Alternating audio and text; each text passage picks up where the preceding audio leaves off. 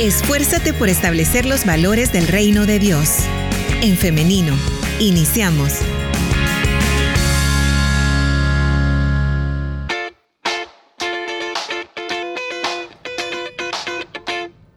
Transmitiendo en vivo para El Salvador y para el mundo entero. Así que le damos la bienvenida si usted recién se conecta a nuestro Facebook Live en En Femenino SV. Les recuerdo que a través de los comentarios usted puede dejar su opinión o si tiene también alguna pregunta, por ahí la usted la comparte y yo voy a trasladársela a nuestro invitado de esta mañana. Pero antes de presentarlo, quiero también saludar a las personas que se están reportando a través del WhatsApp 78569496. Continúe dejando por ahí sus opiniones respecto al tema. Saludos por acá para Alicia Marroquín, quien nos está escuchando en Guatemala y por acá se reporta con nosotros.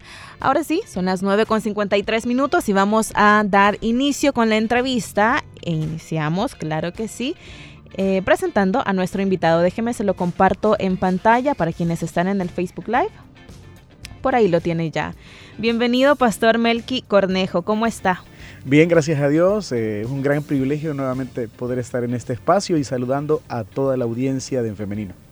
Gracias, Pastor. Es un gusto para nosotros también que nos acompañe en esta mañana con este tema eh, dirigido hacia jóvenes principalmente, pero creo que todos podemos tomar nuestra parte de, esto que vamos a conversar hoy. Es que em, ¿Cómo podemos conciliar estas dos cuestiones que parecen tan contrarias? Cumplir mis sueños como joven en un contexto de escasos recursos económicos. Este es el tema para esta mañana, Pastor. Un tema muy interesante, sin duda es un trabajo de relación el que vamos a tratar de hacer el día de hoy. ¿Cómo relacionamos eh, la falta de recursos, verdad? Con el cumplimiento de metas, de sueños, que precisamente tienen que ver o tiene que ver mucho la economía de un hogar, de un joven, para cumplir dichas metas, porque partamos de eso. ¿Cuáles son las metas que tiene la juventud? Si tratáramos de resumirlas, ¿cuáles podrían ser?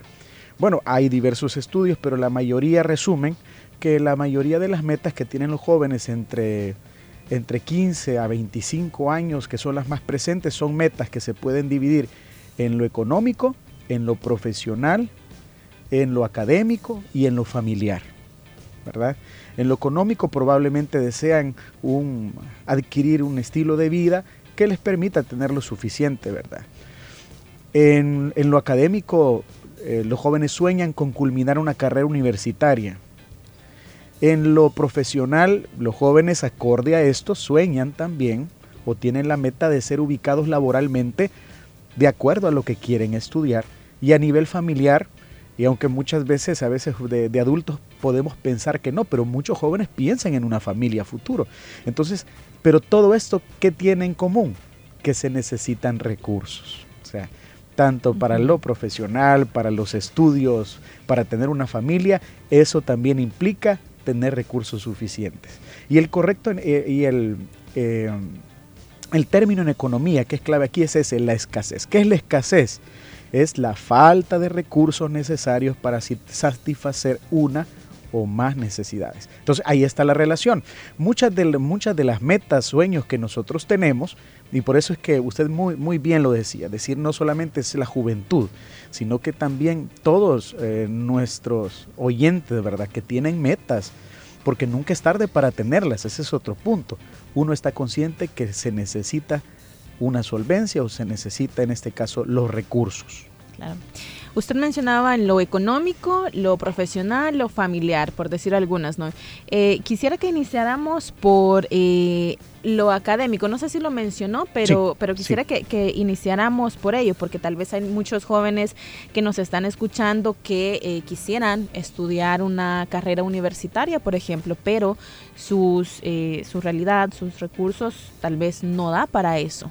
Conozco muchos jóvenes que eh, los padres han sido claros con ellos y ellos en su corazón quisieran darle estudio universitario a sus hijos, pero les dicen, yo hasta bachillerato puedo ofrecerte, ya no puedo ya pagarte una universidad, así que si tú quieres, busca un trabajo y estudia al mismo tiempo. Y sería interesante poder tener un dato de cuántos jóvenes actualmente, solo en el país, trabajan y estudian al mismo tiempo una carrera universitaria. Que de, de, hecho, ¿verdad? Solo aquellos que hemos tenido la oportunidad de pasar esa realidad sabemos que no es nada fácil trabajar y estudiar al mismo tiempo. Muchos se quedan en el camino, muchos se frustran y se quedan solo con el trabajo y, y dejan sus carreras universitarias pero sí, efectivamente, esa es la realidad que vivimos hoy. La mayoría, bueno, hay jóvenes que incluso desde muy temprana edad, antes de salir de bachillerato, ya están mentalizados que no van a poder estudiar una carrera. ¿Por qué? Porque ellos observan cuáles son los recursos, cuáles son sus posibilidades, las de sus padres, y de una vez ellos mismos se autobloquean y dicen, no, es que yo no creo que pueda pagar una, una mensualidad de la universidad o yo no creo que pueda eh, sacar adelante una carrera. Entonces, lo académico es una de las metas, como lo mencionamos anteriormente, más comunes. Y lo académico lleva lo otro, lleva lo profesional, lleva lo familiar. Pero sí, definitivamente una de las metas más representativas para la juventud es su preparación académica. Pero la realidad es dura y eso es lo que, lo que, en lo que tenemos que caer en la cuenta, que una carrera universitaria eh, si uno hace las cuentas de principio a fin, cuánto va a costar una carrera, es mucho dinero. Claro. Entonces, y aquí tenemos muchos jóvenes, muchos de la audiencia quizás van de camino a, sus clases a la universidad y van pensando en eso, en el esfuerzo, en el doble esfuerzo que hacen trabajando para poder costear su carrera universitaria. Pastor, nos llega un mensaje que me parece bastante eh, pertinente de compartirlo y es que nos dicen que eh, precisamente lo que usted nos está comentando, lo difícil que es trabajar y estudiar. Y a eso nos dicen también que hay que agregarle que la motivación. Uno está muy cansado después a veces de llegar de trabajar, hay que hacer tareas, hay que pues sumergirse en todo lo, que conlleva estudiar una carrera universitaria. Así que por acá nos están diciendo esto. Saludos para la persona que nos está comentando este caso. La verdad es que es, la realidad de, nuestros jóvenes salvadoreños y eh, debe haber una, una solución, pastor. Eh, si bien es cierto, estamos comentando ahora esto, este tema, también quisiéramos dejar como un mensaje esperanzador, ¿no? Al, claro. Más adelante, pero ahora continuamos eh, comentando respecto a esto. Usted me decía que nos eh, trae algunos datos para compartir. Sí, por ejemplo, hay un grupo que se llama Manpower Group, así se llama, una encuestadora que tiene el objetivo de poder hacer análisis de América Latina, pero en el ámbito profesional. Y decía que por ejemplo, de cada 10 jóvenes, 9 eh, tienen problemas para ser ubicados laboralmente. Aquí vemos otra realidad. Es decir, aquellos que logran con esfuerzo culminar sus carreras, salen, se gradúan, pero no tienen oportunidades laborales para desarrollar sus carreras. Y en esta encuesta, que es del año 2020, este estudio de este grupo que les mencionaba, El Salvador está en primer lugar en, la, que los jóvenes tienen dificultad para encontrar trabajo, porque según la encuesta en la que se tomaron en cuenta 3.000 jóvenes a los que entrevistaron, en El Salvador el 91% tuvo problemas para encontrar un trabajo. 91%. 91%. O sea, 9 de 10, de acuerdo a este estudio. Y es un estudio que pueden buscarlo, pueden descargar en PDF el archivo, pueden verlo ustedes mismos porque son estudios que muestran esa parte de la realidad que no es muy cómoda a veces, ¿verdad? Pero es la realidad. Y la misma gente, los mismos oyentes pueden dar testimonio de que eso es realidad. Van a un trabajo, van a una entrevista y a aquellos recién graduados les piden experiencia laboral y uno dice, bueno, ¿y de dónde, verdad? Si acabo de salir, si y, el trabajo que tenía yo no era relacionado a mi, a mi carrera. O sea, yo lo, es era un trabajo solo para sacar adelante la carrera. Entonces, a la hora de ir a buscar trabajo, viene el otro problema. Es decir, todo va como en cadena, ¿verdad? Primero, imagínense, el problema para encontrar un trabajo. Perdón, para, para costear una carrera. Se logra costear una carrera. El problema es para encontrar un trabajo de esa carrera. Y se pueden encontrar estadísticas también de las diferentes carreras, por ejemplo, cuántas personas logran ubicarse laboralmente, ¿verdad? son muy pocas las personas que logran ubicarse laboralmente de lo que estudiaron. Y terminan conformándose haciendo otras cosas que no fueron para las que se prepararon. Y eso también trae frustración. porque todo esto tiene un efecto también incluso psicológico en las personas, es decir, cuando hay frustración, cuando las metas no se alcanzan o cuando se multiplican los obstáculos para alcanzar estas metas, entonces la persona se frustra, viene eh, sentimientos de, depresión, de tristeza, de frustración, otros dicen, bueno, tanto que gasté en la universidad, tanto que me costó hacer esa tesis, ¿verdad? Tanto que aquí, que allá y, y aquí estoy trabajando en algo que, que, que, no, que no, que no es lo mío, ¿verdad? Que no me gusta. Esa es la realidad y estoy seguro que es la realidad de muchos que nos están escuchando hoy. Entonces, ese dato creo que es el que yo quería compartir más alarmante, es decir, si hablamos de oportunidades, que es lo que se debería generar, o sea, lo que, lo que las autoridades, lo que las personas encargadas deberían generar oportunidades, no solo para unos cuantos, sino que todos deberían tener la oportunidad, valga la redundancia, de poder encontrar trabajos dignos, de poder tener oportunidad de prepararse. Pero este dato me pareció alarmante. Nueve de cada diez tienen problemas. Ojo, no estamos diciendo que no se puedan ubicar, pero nueve de cada diez tienen problemas para encontrar una oportunidad laboral. Estamos recibiendo muchas opiniones respecto a este tema, Pastor. Y antes de iniciar, comentábamos que hoy queremos leerles y escucharles a ustedes porque me parece que quién mejor para comentar respecto a esto que a quienes lo están viviendo. Exactamente, Por acá nos están diciendo eh, una pregunta, Pastor. Eh, ¿Cree que actualmente vale la pena embarcarse en todo este plan que es costoso, que es caro, nos mencionan, de estudiar una carrera universitaria o es mejor buscar otras opciones? Ahí viene ya, vamos ya buscando como una salida, ¿verdad? Porque hemos expuesto el problema, hemos expuesto la realidad. Y alguien podría decir, bueno, este, si el panorama está así de difícil, ¿para qué voy a, ni siquiera lo voy a intentar? Mejor eso que voy a invertir, lo invierto en, qué sé yo, voy a poner una venta de esto, de esto otro. Ahí viene el detalle, que nosotros tenemos que conocer cuáles son para un país, para Latinoamérica, por ejemplo, las opciones para que los jóvenes sigan adelante, la preparación, siempre será la preparación.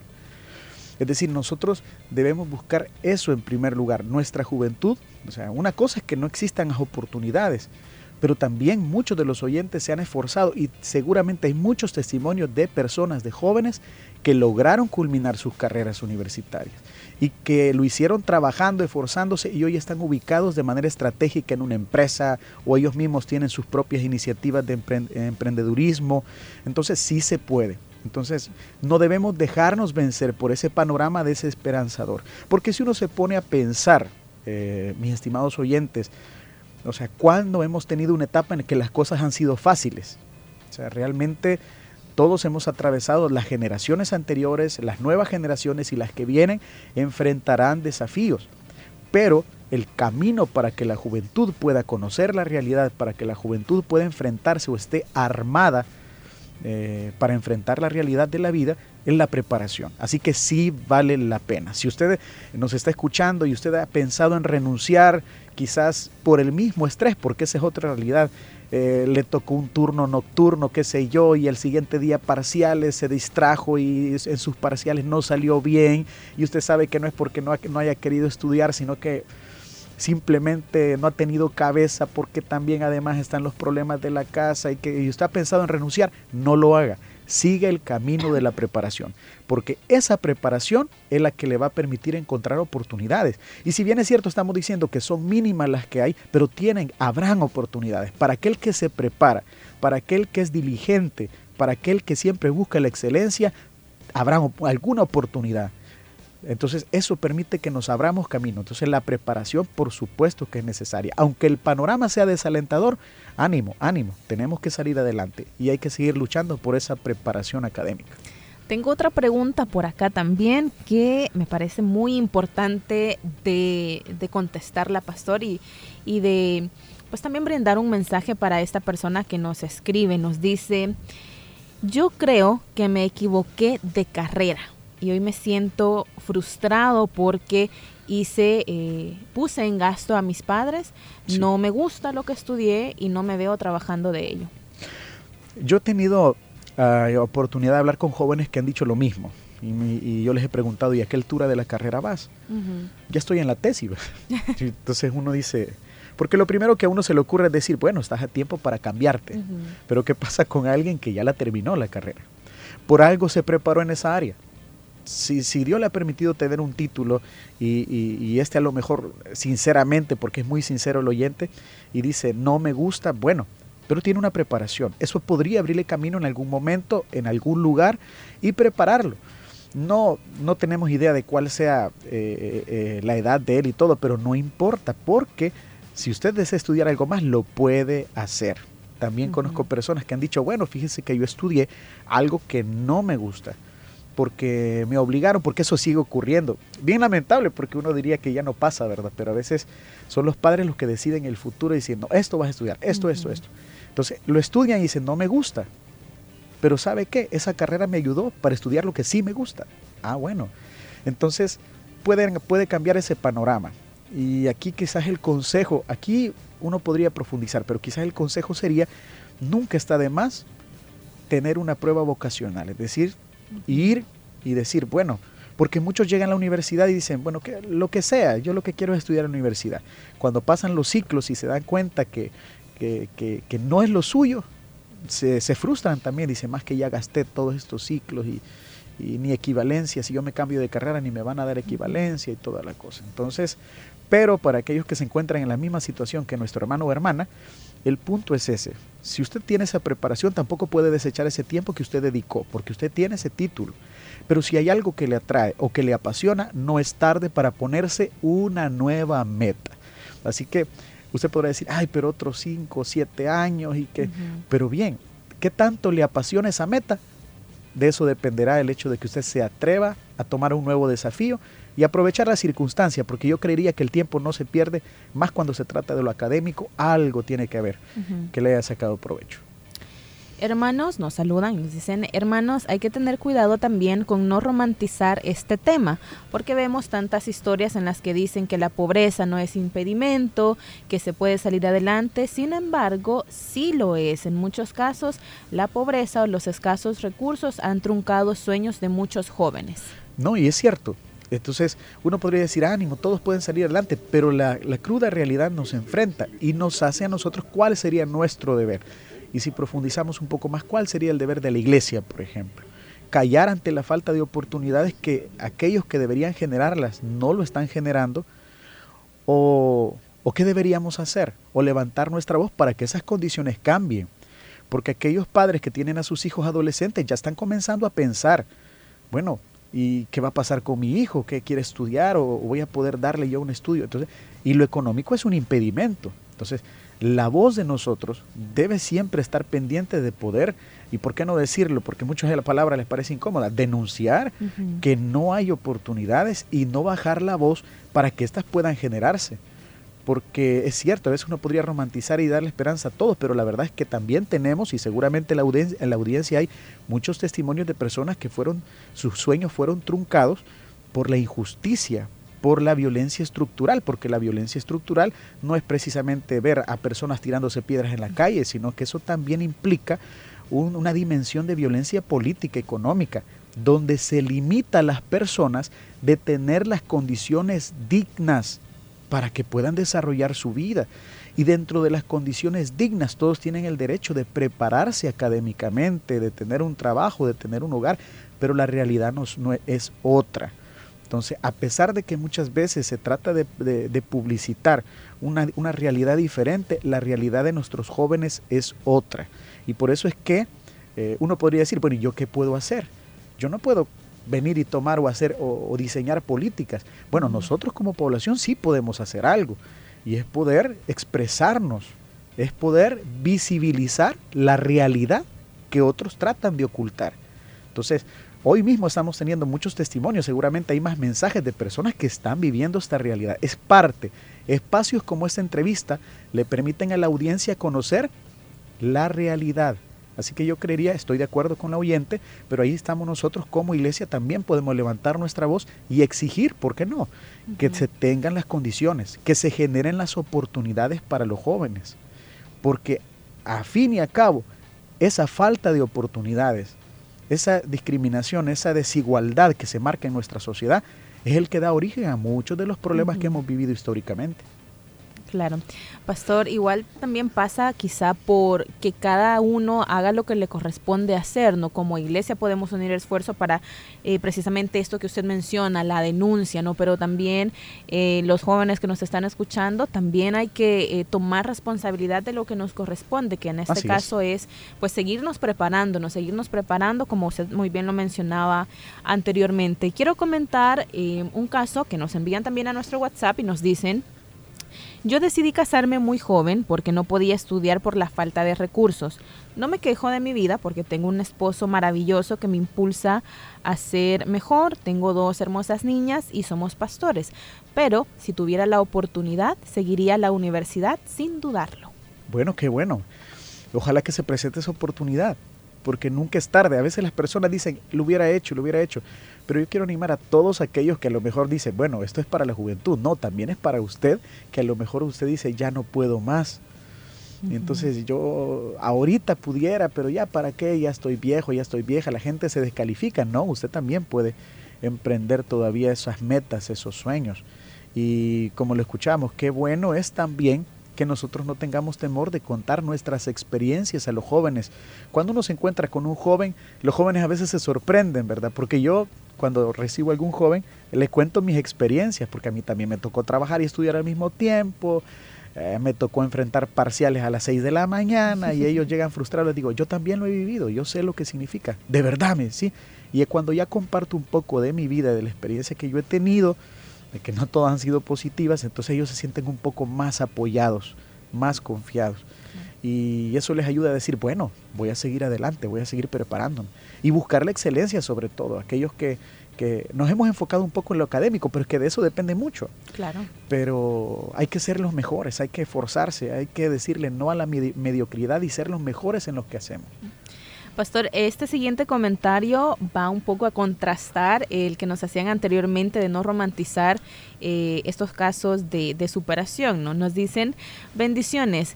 De igual manera, no hay que eh, ser extremos con la pobreza, porque cuento mi experiencia, mi esposo es albañil y pudo pagar la universidad a nuestro hijo, ya está egresado de la universidad.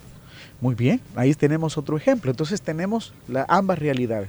Primero, no podemos romantizarlo porque efectivamente, o sea, hay cuestiones que dependen precisamente de cómo se administra eh, o cómo se, o las oportunidades que se dan desde las desde las instituciones competentes. no podemos romantizarlo, pero también no podemos dejar de lado, correcto, que con esfuerzo se sale adelante, que no debemos desmayar y que hay ejemplos. Yo, por ejemplo, yo recuerdo a una hermana que se esforzó, ella, eh, no tuvo estudios, no podía leer ni escribir y tenía un negocio de hacer tortillas. Y con ese negocio, y yo me pregunto, yo a veces hago cuentas, ¿verdad? A sus tres hijas, sus tres hijas salieron de medicina, tres son doctoras con especialidad, y cuando uno habla con la hermana dice, sí, solo haciendo tortillas. Entonces, sí se puede. Pero es que ahí viene otro reto, es decir, si yo me pongo metas si yo tengo anhelos, ¿cuáles son las tareas que he fijado para cumplir estas metas? Porque si yo digo voy a ser profesional, voy a ser doctor, voy a ser aquí, voy a ser allá, y no estoy dando lo mejor de mí eh, en los estudios, entonces ya, la, ya ahí el, el no cumplimiento ya también parte de nuestra responsabilidad. Pero qué bueno, ese ejemplo que nos comenta la hermana seguramente está fortaleciendo a muchos que están escuchándonos hoy. Eh, y bueno, eh, en este espacio yo quiero que ustedes, audiencia, puedan compartir con nosotros sus experiencias. Tenemos varios mensajes y vamos a seguir con ello, pero le hago la invitación en este momento para que de esta manera, como dice el pastor, todos podamos encontrar un espacio para fortalecernos, ¿no? Porque cuando contamos nuestras historias, cuando contamos nuestras experiencias, ponemos en común y hay algo, hay algo tan bonito, eh, un elemento de de, compañía, de esa solidaridad humana entre hermanos que nos impulsa. Entonces, por eso queremos invitarle en esta mañana a que continúe participando, enviando su mensaje o su audio al 78569496 o si no también a través de nuestro Facebook Live, quienes nos están sintonizando a través de esta plataforma. Ahí en los comentarios usted puede compartir su opinión. Son las 9 con 17 minutos. Vamos ahora a una pausa musical, pastor y audiencia, pero en breve regresamos con más de En Femenino y esta entrevista en la que estamos hablando acerca de cómo cumplir mis metas, cómo cumplir mis sueños siendo jóvenes, en, siendo jóvenes en un contexto de escasos recursos económicos. Participe con nosotros, ya regresamos.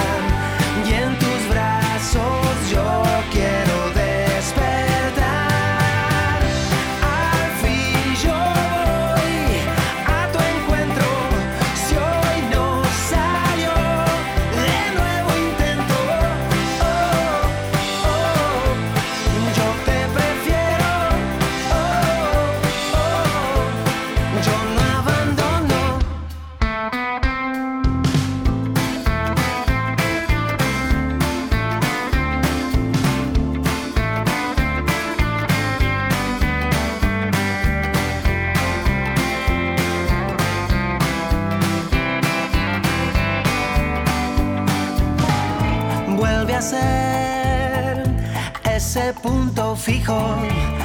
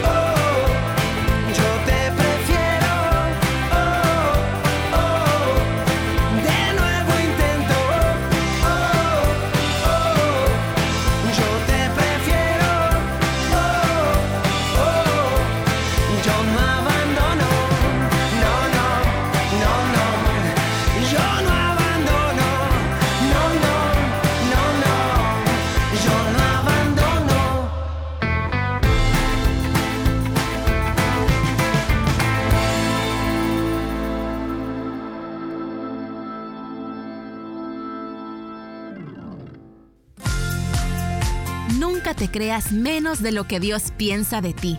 Para Él eres especial. Y si hay algo que no le gusta de ti, trabaja con amor para que te conviertas en la persona que Él quiere que seas.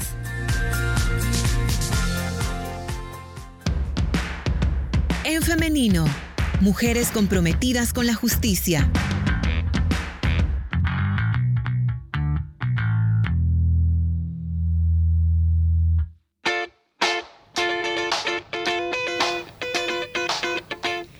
Estamos de regreso con más de En Femenino. Gracias por estar en sintonía y también por estar participando con nosotros. Pastor, tenemos muchos mensajes y vamos a tratar de darle lectura y de escucharlos eh, hasta donde nos sea posible. Excelente.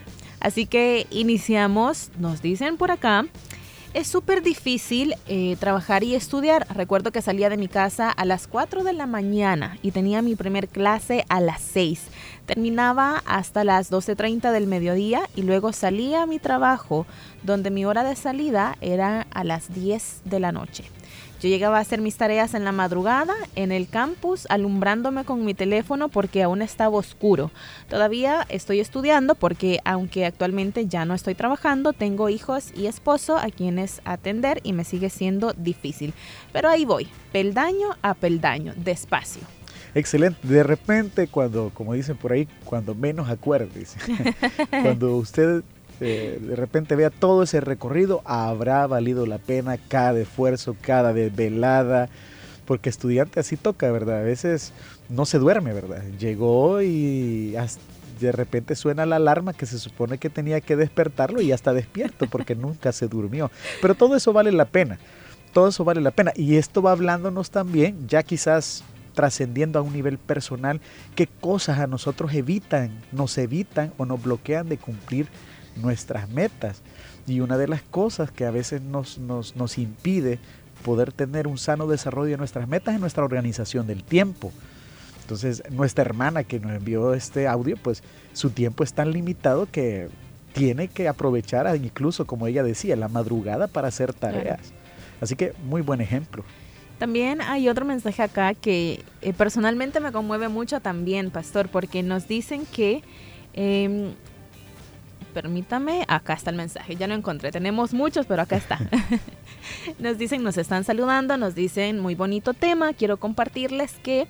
Eh, a los jóvenes que escuchan que sigan adelante, que no se desanimen porque van a lograrlo. Si ustedes se han puesto una meta, van a lograrla. Y quiero compartirles que de mi familia yo soy la primera persona profesional. Excelente, no, y un aplauso. Claro, sí, se merece un aplauso. Qué bueno, hay que romper en ese esquema porque también uno puede caer en ese círculo de no, en mi familia nunca nadie se ha graduado, no, nadie es profesional y yo creo que también voy a ir, no vaya contra la corriente, que aunque todos digan que usted no puede, usted puede hacerlo y no solamente eso. Qué bien por, por, por, la persona que nos envió eso, porque eso está animando a otros que quizás en este a retirar materias iban hoy. y justo ahorita se está regresando. en este momento se está regresando, ¿verdad? No, excelente, excelente. Y se regresa a estudiar. A estudiar, correcto. muy bien. También nos dicen, es muy importante señalar que a muchos jóvenes debemos ayudarles a desarrollarse y a desarrollar su inteligencia emocional, porque ese es un plus para ellos. Exactamente, porque eh, bueno, hay diversos tipos de, de, inteligencia, ¿verdad? La inteligencia emocional nos permite abarcar ese gran abanico de posibilidades, de talentos que la juventud tiene y que a veces nosotros hemos, hemos hecho una tradición de quién, de, de, de, de, la línea que debería llevar un buen estudiante, cuando hay personas que tienen habilidades que a veces el mismo sistema educativo no ha permitido, eh, no, por, no, por quien, no, por, no por los profesores, sino que a veces el diseño de los planes educativos no toma en cuenta este elemento de la inteligencia emocional y a veces se termina descartando a personas, a jóvenes, que realmente tienen dones, tienen habilidades, pero a lo mejor no son las tradicionales. Y sí, la verdad es que sí. Y me gusta mucho también esto elemento de, que lo dice en plural, debemos ayudar. Debemos, sí, correcto. Y esto me encanta porque podemos exigirle mucho a nuestros jóvenes, a la juventud, de que son ustedes el, futuro o el presente del país y todo, y exigir, exigir, exigir, pero ¿en qué momento nos eh, tomamos un tiempo para ayudar tal vez al joven de nuestra colonia que sabemos que estudia, trabaja y que por momentos la pasa mal? ¿En qué momento nosotros vamos y le damos una palabra de aliento a ese joven o en qué momento también de repente podríamos hacerle una ayuda económica? ¿Por qué no? Correcto, y hay posibilidades. Entonces nosotros también tenemos que, eh, que ver cuáles son esas oportunidades para ayudar uno nunca sabe ese jovencito que tiene ahí uno con el que está platicando, que quizás se siente decepcionado, quizás se siente frustrado, sus palabras incluso, el hecho de que usted pueda tomarse el tiempo de escuchar, eso puede ayudarle a decir, y decir, ah, esta persona me, escuchó cuando yo estuve a punto de dejar mis metas, me ayudó y me dijo que no me rindiera. Entonces ya cuando esas metas se cumplen, uno recuerda con mucho amor a aquellas personas que le echaron la mano a uno. Y como lo dice, ¿verdad? A veces uno quizás sin pasaje, o sea, todo lo pagué a la universidad y no sé cómo irme. Más, toma este dólar, por lo menos para que vayas a clases hoy. Todo eso uno, uno, uno, uno lo, lo toma. Entonces aquí uno puede analizar la responsabilidad que tenemos. Y por eso esa pluralidad que aparece en ese mensaje nos llama la atención de nuestra responsabilidad. Es que decir, la juventud también necesita de nosotros, de nuestra responsabilidad, como padres, como cuidadores, como iglesia, que nosotros estemos ahí para poder apoyar a nuestra juventud, para animarle, ¿verdad? Y no solo con palabras, sino que si podemos hacer algo, hagámoslo. Tal vez usted tiene una carrera y tal vez usted es bueno en matemáticas. hay alguien que no pasa de matemática 2 en ingeniería y dice, ¿cómo hago? ¿Por qué no ayudar? ¿Por qué no hacer algo más por otros? O también, como nos mencionan acá, si tenemos eh, algunos, nos dicen, acá otra vez, miren, se me perdió el mensaje, pero acá está, acá está. Entonces dicen que si tenemos material que podemos compartir también. Eh, hace poco me, recuerdo de, una situación en la que una eh, muchacha que conocida necesitaba de las células, imagínense qué importantes también las células, porque podemos conocer de primera mano. Eh, necesitaba una obra literaria que le habían pedido en, bachillerato y todo, entonces, y no había pues el recurso económico para, para adquirirlo, ¿no? Pero una persona eh, de, buen corazón, en ese espíritu cristiano, decidió ayudar y donó una, em, una obra que había sido de, ella, de esta persona, y se la donó a esta muchacha que les comento que la necesitaban. Entonces, con esos simples actos que se pueden ver simples, con esos actos usted puede ayudar también. Así es. Pueden parecer mínimos. Yo me recuerdo eh, que había un, en ese momento yo me recuerdo que mi papá y mi familia lo sentíamos caro el álgebra de Baldor, ¿verdad? Y, que nos habían pedido que le lleváramos nueva y, y cómo le tocaba a uno ir a buscar las esquinas de libros usados a ver si tenían el álgebra. Y, de repente apareció alguien y me dijo, yo la tuve, yo la ocupé, aquí está, usala, ¿verdad? Eh, no creo que la aritmética, bueno, estos libros, ¿verdad? Que son bien conocidos y que a veces son un poco caros, ayudemos. Si nosotros tenemos material, si nosotros podemos incluso, ¿verdad? Si nosotros sabemos que alguien ya cumplió su meta académica pero no encuentra trabajo, eh, usted puede tener trabajo y puede estar bien ubicado laboralmente, pero ¿por qué no estar pendiente de las ofertas laborales para ayudar a aquellas personas que quizás están en busca y sean frustradas? Y decirle, mira, fíjate que aquí encontré un anuncio que tal vez te puede interesar, envía tu hoja de vida o eso, eso, que estén pendientes de uno, eso es, es muy, muy gratificante, eso fortalece también. Sí, definitivamente. Pastor, el tiempo se nos está acabando, pero quisiera que usted nos dejara un mensaje eh, como resumiendo este tema, pero antes también yo quiero compartir un mensaje que nos llega a nuestro WhatsApp. Tenemos varios aún, pero eh, yo le aseguro que voy a leer cada uno de, los que ha llegado y voy a estarle contestando. Pero quiero terminar con este. Nos dicen, em, hola, Dios les bendiga. Me gusta el tema que están tratando. Este año comencé a estudiar la escuela nuevamente, octavo grado, tengo 27 años y ya estoy casado, tengo un bebé de un año. Es muy difícil volver a comenzar la escuela y querer superarse, pero confiando en el Señor, creo que sí se puede. Así que animémonos. Un aplauso. Un aplauso. Así como nuestra hermana que también, ¿verdad? Todos merecen un aplauso, pero qué buen ejemplo. Es decir, ¿por qué no continuar? Como nuestro hermano hemos visto otros casos, o hermana, o hermano creo que era, ¿verdad? Sí, hermano Hemos visto otros casos en los que yo le he dicho, qué bueno, fíjese que nunca terminé mi noveno, pero hoy lo estoy haciendo. Qué bueno, excelente, adelante. ¿Y será que no me van a ver mal si yo soy mayor y estudio bachillerato? No, y aunque alguien le diga algo, usted siga adelante y termine. Qué bueno, qué Y me encanta cómo termina nuestro hermano su intervención. Dice, sí se puede, animémonos unos a otros. Y es precisamente lo que queremos hacer en este espacio. Así que le dejo los micrófonos, hermano, para que usted finalice. Quiero leer la palabra de Dios, porque alguien dirá, bueno, y no hemos dicho, es que todos, todo parte de eso, ¿verdad? Pero hay un proverbio que a mí generalmente me anima mucho más cuando nosotros tenemos metas a nivel personal, y aunque hoy lo hemos enfocado en lo académico, en lo económico, posiblemente las metas que usted tenga estén relacionadas con otra área de la vida. Pero mire lo que dice la palabra de Dios, Proverbio capítulo número 16, versículo 3. Yo leo la versión NBI, que dice, pon en manos del Señor todas tus obras y tus proyectos se cumplirán. Hay que entender, esto no significa que Dios va a hacer todo por nosotros, pero Dios estará ahí. Así que ánimo. Probablemente usted en momento, en este momento, esta entrevista cayó como anillo al dedo porque estaba a punto de renunciar a sus metas académicas, laborales. Adelante, no se detenga. El esfuerzo vale, vale la pena. Construya ese futuro que quiere para usted, para sus hijos, para su familia y no se detenga.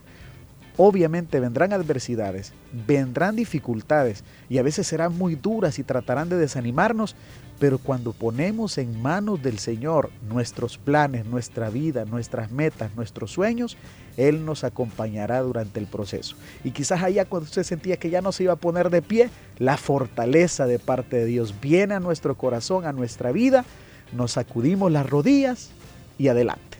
Así que ánimo para todos los que nos escuchan a cumplir esas metas, esos sueños, porque sí se puede. Muy bien, qué bonito, qué bonito terminar así este, este programa, esta entrevista. Siguen llegando mensajes, eh, Pastor. Yo creo que eh, nuestra audiencia ha aprovechado mucho eh, esta entrevista y eso es lo que a nosotros nos encantan. Es. son ustedes los que hacen en gran medida este programa, así que les agradecemos. Pastor. De igual manera le agradecemos a usted por habernos acompañado en esta mañana.